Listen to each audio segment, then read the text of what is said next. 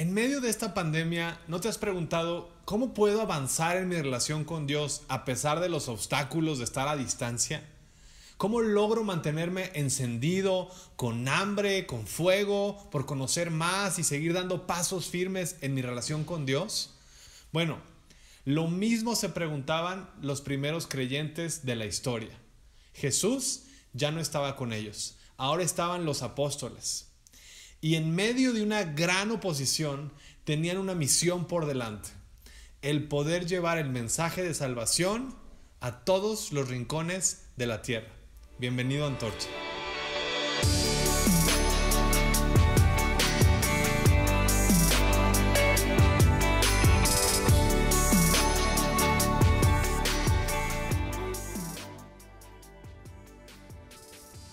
Muy bienvenido Antorcha, estamos muy contentos de que el día de hoy estés escuchando este mensaje. Ya es diciembre, ya viene Navidad y ya salieron también los podcasts que están increíbles, evidencias, confesiones, este tipo de videos ya los puedes tener en audio en nuestra plataforma de Antorcha Church. Eh, en cualquier plataforma de eh, Spotify, iTunes, eh, Google Play, no sé, en la que tú escojas tu contenido, ahí, ahí vas a encontrar Antorcha Church y los podcasts, te los recomendamos muchísimo.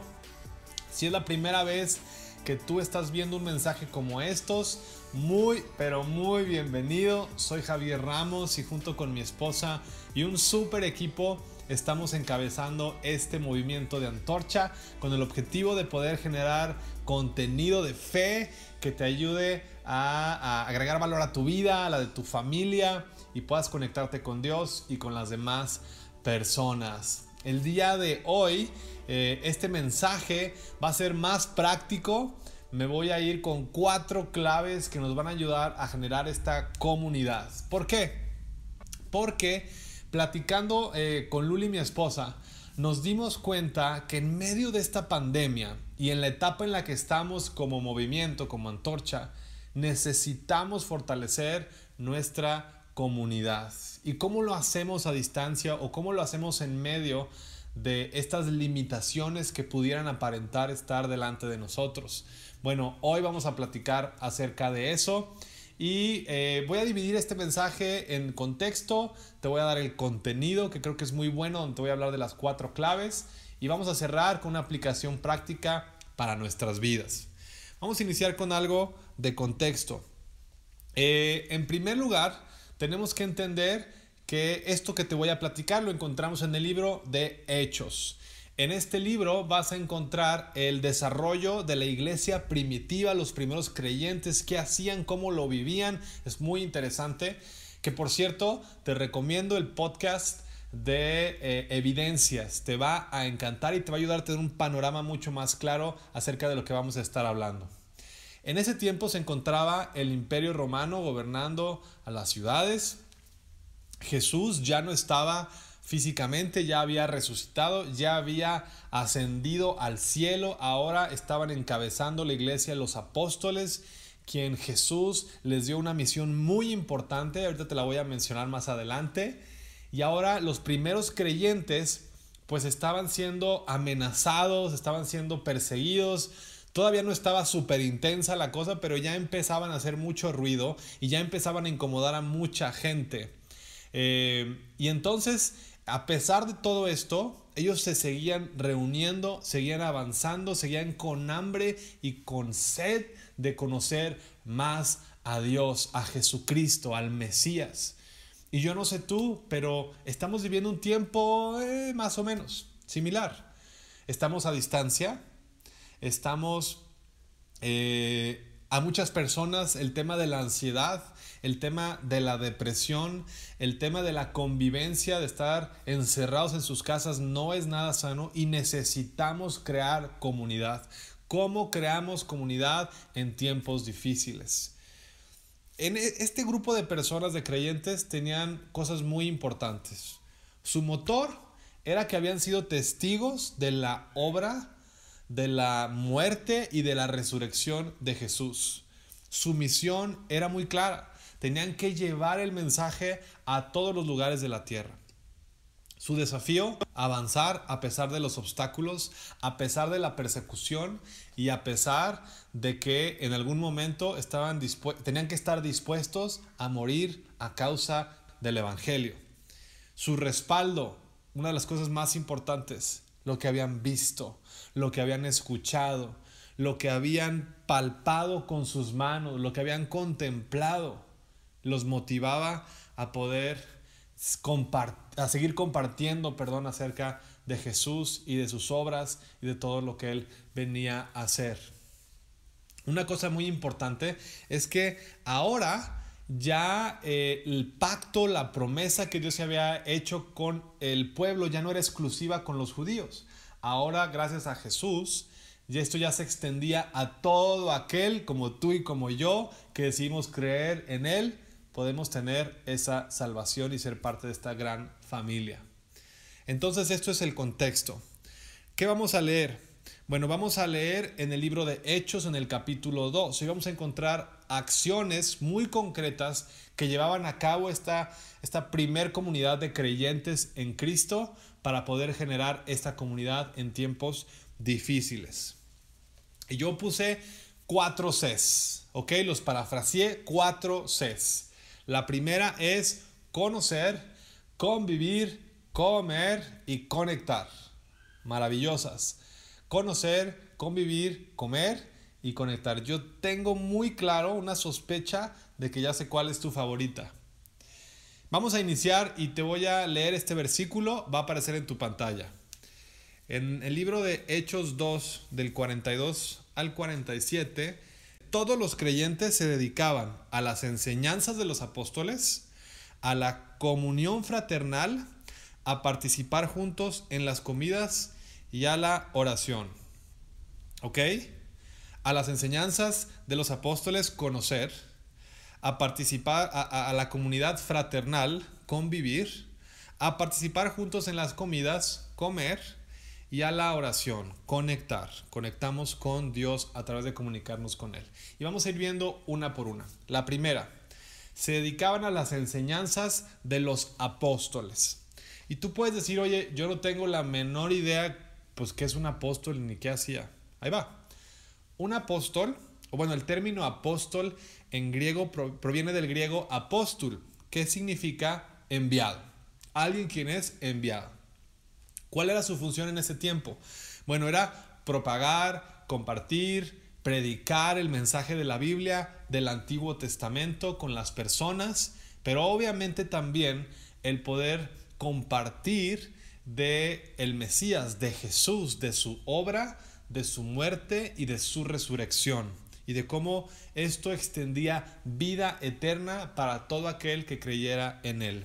Eran portadores de buenas noticias. Evangelio es igual a buenas noticias, ¿ok? Entonces, pues eh, su función y, el, en conjunto, ellos, eran los encargados de estos primeros creyentes, eran como unos bebés espirituales. Entonces, aprendían muchísimo los primeros creyentes escuchando de los apóstoles. Al escuchar, esto afirmaba su convicción en Cristo, en Jesús. Alimentaba su espíritu y les daba mucha hambre también por la palabra, por conocer también ellos. Y esto también era una respuesta como estrategia a la gran comisión que Jesús les dio en Mateo 28, que decía, ahora sí, vayan y hagan discípulos a todas las naciones, bautizándolos en el nombre del Padre, del Hijo y del Espíritu Santo. ¿Ok? Entonces, ¿qué hacían? Escuchaban y lo compartían con los demás. El día de hoy tú y yo escuchamos un mensaje todos los sábados y lo compartimos con las demás personas. Y esto edifica y crea, edifica la vida de los demás y también nos une en comunidad, ¿ok? No sé si te ha tocado escuchar este eh, dicho que dicen, si quieres aprender algo, enséñalo. Esto estaba sucediendo en este momento. Que por cierto, un dato importante es que culturalmente estaban acostumbrados a que la cabeza de la familia, el padre, eh, eh, podía, tenía que instruir a sus hijos. Para ellos era normal, estaban era como parte de sus funciones. Entonces ya venían con esta, esta manera de pensar o esta estructura dentro de la, del núcleo familiar para poder instruir a sus hijos. Para ellos no era nada raro poder compartir de la palabra y a lo mejor para ti, para mí hoy en día sí. Hoy estamos esperando que nuestros hijos les enseñe a alguien más acerca de Dios eh, y la verdad es que te invito a que lo poquito que tú sepas, simplemente date el tiempo para instruirlos en, en orar, en darle gracias a Dios en las noches o incluso en las comidas, pero es un buen punto de arranque el poder estar enseñando a las demás generaciones. Entonces, ¿qué hacían? Bueno, eh, escuchaban y entonces lo enseñaban y lo podían aprender. ¿Ok? Se dedicaban a las enseñanzas de los apóstoles. Ese es el punto número uno. El punto número dos, te dije que es convivir. Ellos generaban esta comunidad fraternal y esto vino a ser un tesoro para sus vidas. Toma en cuenta todo lo que te dije del, tiempo en el que ellos estaban viviendo. Entonces, en Hechos 2.44 leemos, todos los creyentes se reunían en un mismo lugar y compartían todo lo que tenían. Vendían sus propiedades y posesiones y compartían el dinero con aquellos en necesidad. Llegó un punto en donde todos los puestos de trabajo, toda la oferta laboral era exclusiva de los romanos, de los griegos, incluso de los judíos. Pero todo aquel que se proclamara seguidor de Jesús, le cerraban las puertas. Entonces laboralmente empezó a dejar en pobreza a muchísimos creyentes. Por lo tanto, esta comunidad se fortaleció porque empezaron a ver por la necesidad de los demás. Y vemos cómo vendían sus cosas para apoyar a aquel que no tenía. Vemos cómo velaban por los intereses y protegían los intereses de aquellos que a lo mejor estaban en peligro de perder propiedades. ¿Ok? Esto se me hace increíble, se me hace revolucionario si el día de hoy, en medio de una pandemia, donde hay gente que está en crisis, donde hay gente que tiene negocios locales, que se dedican al, al comercio local, tienditas, venden, compran cosas. Eh, nosotros, tú y yo, podemos apoyar a promover esto y podemos velar por los intereses de las demás personas. Y esto va a generar una comunidad increíble de apoyo. Esto me encanta, la verdad. Y su vínculo más fuerte era el amor. El amor y la fe en Jesús. Esto los llevaba a desprenderse del egoísmo. ¡Auch! Yo no sé si te ha tocado esta parte que dices, quiero dar, pero no de lo mío, de alguien más. Y sin embargo, Jesús promovía, despójate de todo, no, no necesitas nada y menos cuando aquel que es tu hermano, que es tu amigo, que es tu conocido, que es tu familia, necesita de lo que tú tienes, de tu apoyo. Te aseguro que Dios te va a respaldar. Esto extendía el amor de Dios y fortalecía la comunidad. ¿Ok?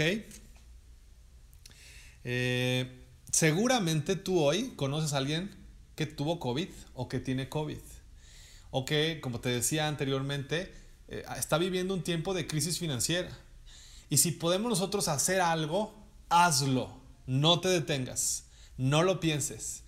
Si, si Dios pone en tu corazón hacer algo, determínate a poderlo hacer. Por favor. Esto extiende el amor de Dios y fortalece nuestra comunidad. Y te voy a dar ideas prácticas. Por ejemplo, una palabra de ánimo mandarle un WhatsApp a alguien, no sabes si está en depresión, no sabes si trae muchas eh, telarañas en la cabeza que le está están impidiendo pensar positivamente, que es muy probable. El índice de depresión ha subido como nunca antes y tú puedes mandar un mensaje de esperanza, simplemente decir, hey, aquí estoy, me acordé de ti, te mando un abrazo, estoy orando por ti. Hey, ¿cómo estás? ¿Qué estás haciendo? Hey, mira esta nueva canción que escuché, está increíble. Y sabes, esto puede cambiar la vida de alguien. Entonces, palabra de ánimo. Dos, un acto de servicio. El estar al pendiente, el que tú puedas invertir tu tiempo en la vida de alguien más puede ser transformadora. Escúchalos. Eh, lávales el coche, llévales una despensa, etcétera, ¿no? Con su sana distancia y todo. Después tenemos eh, el tercer recomendación que yo te diría es muestra de generosidad. Aquel que no tiene, Si tú tienes, comparte. No te va a hacer falta nada. Vamos mostrando nuestra generosidad, vamos extendiendo. Pues decir, oye, yo no tengo mucho dinero. Bueno, en algún momento, si la otra persona está sana, invítala a comer a tu casa con todas las precauciones y demás y protocolos, pero tú puedes darle un alimento. ¿Sí me explico? Tres cosas.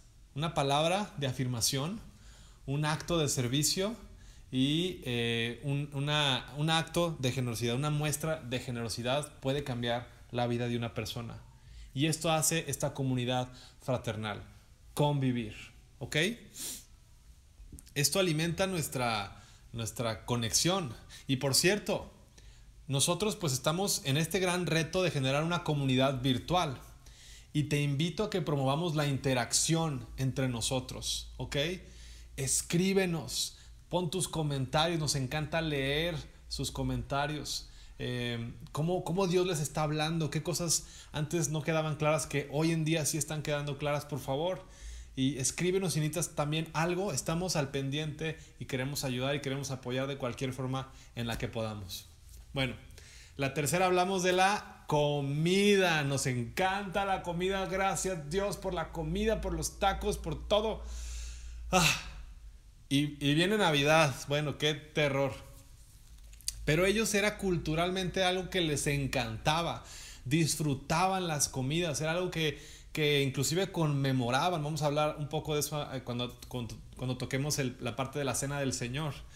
Pero dice en Hechos 2, 46 al 47, adoraban juntos en el templo, cada día se reunían en casas para la cena del Señor y compartían sus comidas con gran gozo y generosidad, todo el tiempo alabando a Dios y disfrutando de la buena voluntad de la gente.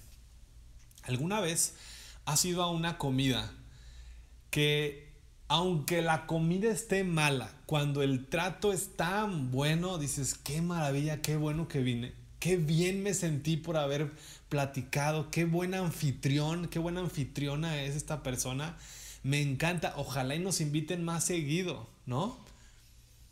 Y, y, parte de nuestra función para extender el reino de Dios es poder crear esta atmósfera de amor, de, de ser buenos eh, anfitriones y, tratar bien a las demás personas. Acá estaban ellos pues tratando de conmemorar la cena del Señor. ¿Y qué es la cena del Señor? Te voy a dar una versión corta. La cena del Señor, en resumen, lo que ellos hacían era partían el pan y bebían vino. Y esto recordaba y conmemoraba la obra de salvación, de restauración y del nuevo pacto que ahora ellos formaban parte, para que no se les olvidara ahora al nuevo pacto del que estaban siendo parte. Ellos conmemoraban de continuo la cena del Señor. Entonces vemos que tenían la cena del Señor. Y yo no sé tú, pero algunas de las mejores pláticas o de las peores pláticas han sido en la sobremesa. Eh, donde podemos escuchar las anécdotas de la otra persona, donde podemos inspirarnos al escuchar eh, historias o acciones o actividades o ideas que trae la otra persona y nos vincula porque nos da empatía por las necesidades y los intereses de los demás. Y a veces esto juega un poco nuestra contra porque estamos acostumbrados a pensar en nosotros mismos. Y recordemos que Jesús lo que promovía es el amor por los demás, por los demás, ver por los intereses de las demás personas, ¿ok? Nosotros al final de cada video tenemos este bloque que le llamamos Hazlo Vida, donde queremos como hacer un resumen y darte preguntas para que tengas una aplicación práctica, ¿ok? Y algo que queremos motivarte es que sácale más jugo a tu comida, sácale más jugo a los tiempos familiares con tus hijos y que puedas platicar acerca de estos temas, te aseguro que vas a despertar esta, este interés por conocer más a Dios y tus hijos se van a inspirar en ti al ver cómo tú estás buscando a Dios de una manera honesta, genuina, sin pantallas, sin máscaras, sin protocolos. No sabes qué valioso es. Eso es un tesoro que tienes en tus manos. Entonces, eh, sácale más jugo a los tiempos de comida. Y la cuarta y última es la oración. Con esto alimentamos nuestra conexión con Dios. Si en algo se enfocó Jesús, una de las cosas que hizo mucho énfasis fue en que los discípulos, sus apóstoles, aprendieran a orar.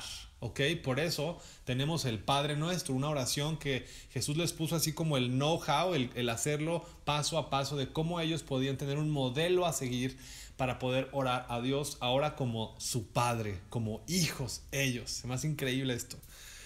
Pero entonces, a través de la oración, tú puedes escuchar el Espíritu Santo. Hablamos el, capítulo pasado del Espíritu Santo. La oración te va a ayudar a afinar tus oídos para que puedas escuchar su dirección, lo que Él quiere para tu vida. En la oración podemos conquistarlo todo. Suena medio religioso, pero es una realidad. La oración tiene poder. Históricamente se han ganado batallas a través de la oración, tanto eh, físicas como espirituales. No dejes de orar. No pierdas tu comunicación con Dios. Es un vínculo que te va a fortalecer. También meditar en la palabra forma parte de esta conexión con Dios. En el momento en el que tú estás leyendo la Biblia o te queda un versículo ahí que te gustó, que te llamó la atención, que vibró en la, en la Biblia, tú puedes ahí estarlo meditando de continuo en tu cabeza y eso va a traer fortaleza a tu espíritu, es increíble. Y también va a renovar tu mente, esos pensamientos que a veces los quieres sacar, que dices, ya estoy harto de seguir pensando en esto. El meditar en la palabra de Dios te va a poder ayudar a renovar tus pensamientos, ya que tengas pensamientos de fe, de esperanza, de amor. Es la onda, la verdad. Por cierto, te recomiendo que veas el video que se llama Cierra la puerta. Lo puedes encontrar en nuestro canal, donde hablamos acerca de la oración como una conversación con Dios, porque así es, esa es la oración, la conversación con Dios. Y una parte importante y última acerca de la oración es que hacían oración tanto de manera individual como de manera grupal. Tú y yo podemos estar orando individualmente y Dios nos va a hablar pero cuando nos unimos en cuerpo, cuando somos muchos orando por las necesidades de los demás, algo especial sucede. Y queremos promover esto dentro de Antorcha. Queremos generar esta comunidad de velar por los intereses, de estar al pendientes de los demás y estar orando por sus necesidades. Por lo tanto, queremos invitarte también a que nos escribas. Oye, tengo una petición de oración, así lo puedes poner Necesito que ores por mi mamá que le dio COVID.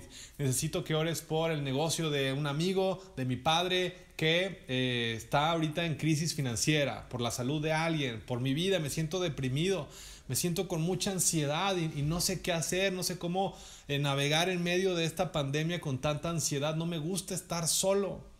Bueno, eres bienvenido y queremos darte y queremos apoyarte y queremos escucharte para poderte equipar con las herramientas que necesitas para poder generar esta comunidad en tiempos difíciles. ¿Ok? ¿Qué tenemos como antorcha?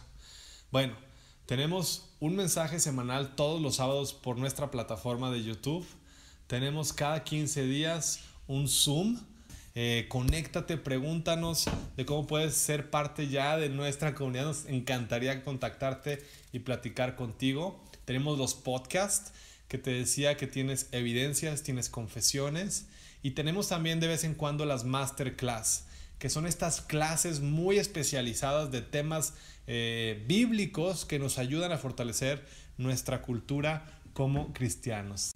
Entonces tenemos estas herramientas que te van a ayudar a ti a, conectarte con Dios, a ser parte de nuestra comunidad, eh, de, la comunidad, no de nuestra, de la comunidad de aquellos que amamos a Jesús y, estar al pendiente y estar escuchándote, que sepas que estamos contigo en las buenas y en las malas. Cuatro claves, el día de hoy hablamos, convivir, conocer, comer y conectar. ¿Cómo terminamos? Bueno, conocer tiene que ver con el conocimiento, manteniéndonos activos, conectados con el contenido de que, que estamos lanzando nosotros como antorcha te recomendamos que inicies un plan devocional con alguna aplicación móvil. De, The Bible App es una muy buena herramienta que podemos recomendarte. Eh, libros que puedas de temas específicos, tanto del matrimonio, de la depresión, financieramente, de ser buenos padres, de ser buenos esposos, del noviazgo, etcétera. El interés que tú quieras, escríbenos y te podemos recomendar varios.